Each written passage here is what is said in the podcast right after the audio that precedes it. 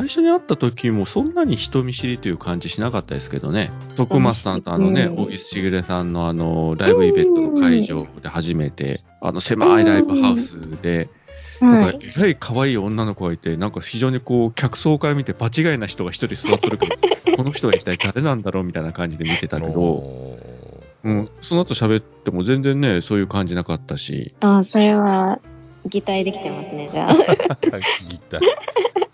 うん、あれはもう3年ぐらい前ですか。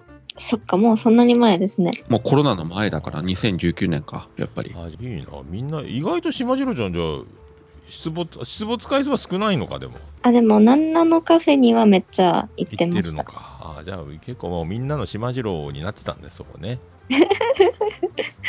結構だから島次郎ちゃんはやっぱできる女子みたいな感じであの時はどうもみたいなみんなになんか挨拶回りみたいななんかあのあなんあ、か気のあそうですね。利いたお礼を言うて回るできる人のあのできる人のやつやんこれ。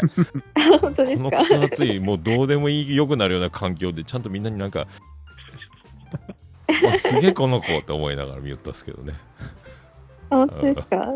いや、でも本当なんかお世話になった人ばっかり集まってて嬉しかっあーすごいなんかもう歌舞伎役者の奥さんになったらね外で 着物着て挨拶ちゃんとできるタイプの人やねと思って歌舞伎役者関係ないけどあなんかそうそう見えたんですよた。えー、よかったや。素敵やんこれ惚れてまうやろと思いながらそうそうだからそうもっと喋りたかったですけどねあ、そうですね。なんか、てんやわんやでわちゃわちゃしでおしゃべりが多いからなんかずっとずっと喋り続ける人たくさんいたんで、なかなか島次郎ちゃんだけが喋るしっていう空間にならんやったもんね。こう濁流に飲み込まれていくような感じがしたね俺なんか。あの時。ああ島次郎ちゃんが遠くに行くみたいな感じだったけど。ね あ声のでかい人も多かったしね。ず。ーっとかねね。収録はしてるしギターは弾いてるし、ううんうん。うんそんな感じですね。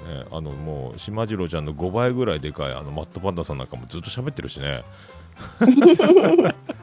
あとはさんはいつもずっとねずっと喋ってる。喋ってる徳松の話なんか聞きたくないんやろうなってぐらいもう全然そっちはそっちでさみたいな感じの話でもうすごい空間やこれもう本当にあれこれカオスってやつやねっていう